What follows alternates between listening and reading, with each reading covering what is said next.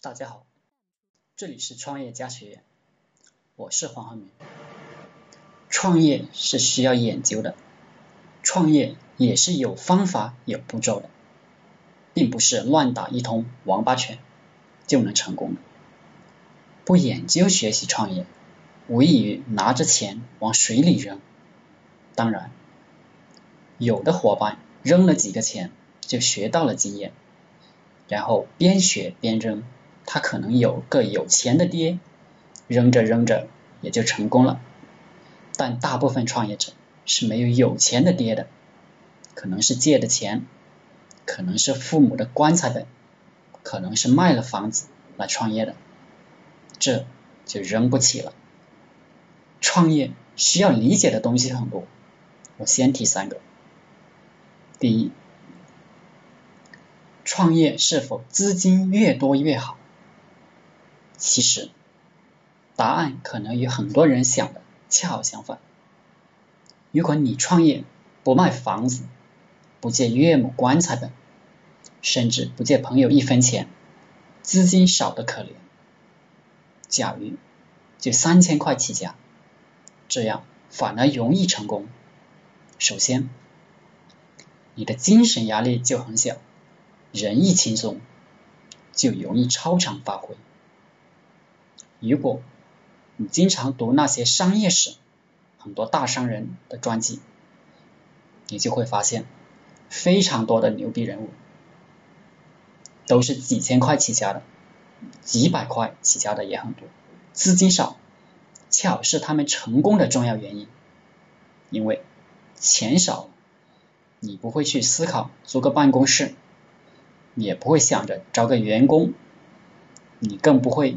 直接开始定战略，整一些不着调的事情，你也不会盯着成本大的生意，你的所有力量都会使到最有价值的地方去，你会非常老实的选择一个非常小的生意去练手，而且你一定是亲自上阵，你不会等待，也不会有依靠谁的心思，因为你是个光杆司令，你不干谁干？亲自上阵，伤感就容易练出来，而且因为资金少，任何一个挫折你都能接受，损失大不了三千块，失败了总结下经验，打一个月工三千块又回来了，继续干，这样不断的调整，成功的几率就会很大很多，还有。因为你用非常少的资金在创业，所以你必须疯狂的开动你的脑袋去想问题。人的主观能动性会得到极大的发挥。当你挖掘到一个利润点后，你会非常的珍惜，并且拼命复制放大。这个时候，假如你赚到钱了，招聘一个员工，你就知道应该让他干什么能赚钱。而如果你资金大，一开始就招聘员工，你其实不知道怎么能赚钱，基本属于瞎指挥。还有借岳母棺材本创业，或者卖房子、借钱等创业，失败一次，因为损失大，人会非常受伤。一算要打工很多年才能还得起，有可能导致。对创业感到恐怖，资金小，我们瞄准的客户群就越窄，越小众，自然就越聚焦，往往起到一针顶破天的效果，容易获得发展机会。钱多呢，人就烧得慌，有可能忍不住做几个产品，导致精力分散，一个也做不出来。第二。创业是否放弃家族成员、亲戚的加入？现在有一个现象，很多年轻人都不太愿意接受家族成员加入，以至于发展发展到一个观念，连朋友都不能一起创业了。这其实是一个误区。纵观整个亚洲地区，日本、韩国、泰国，许多的家族企业都发展的很好。我们中国的家族企业。也发展的很好，代表就是温州帮、刘永好家族、郭广昌家族等。创业本来就很难，家族兄弟有个好处就是信任成本低，打断骨头连着筋，吵得再凶还得和好，遇到困难也会非常有凝聚力。而外人创业，大吵一架估计就得散伙。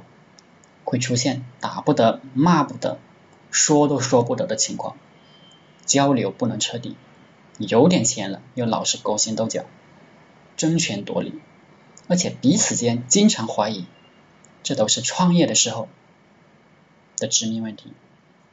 可能开始走得很顺，有起色了，也会因为这些问题被搞死。第三。有很多专家经常在电视、媒体、书上说，经营企业质量第一、品牌第一、研发第一、价格便宜，反正就是各种第一。其实这些都是些没有实战经验的人喜欢谈论的。书本上那种各种第一的知识，读的越多越反动，越容易失败，因为不同的行业。产品市场需求、用户质量都是完全不一样的。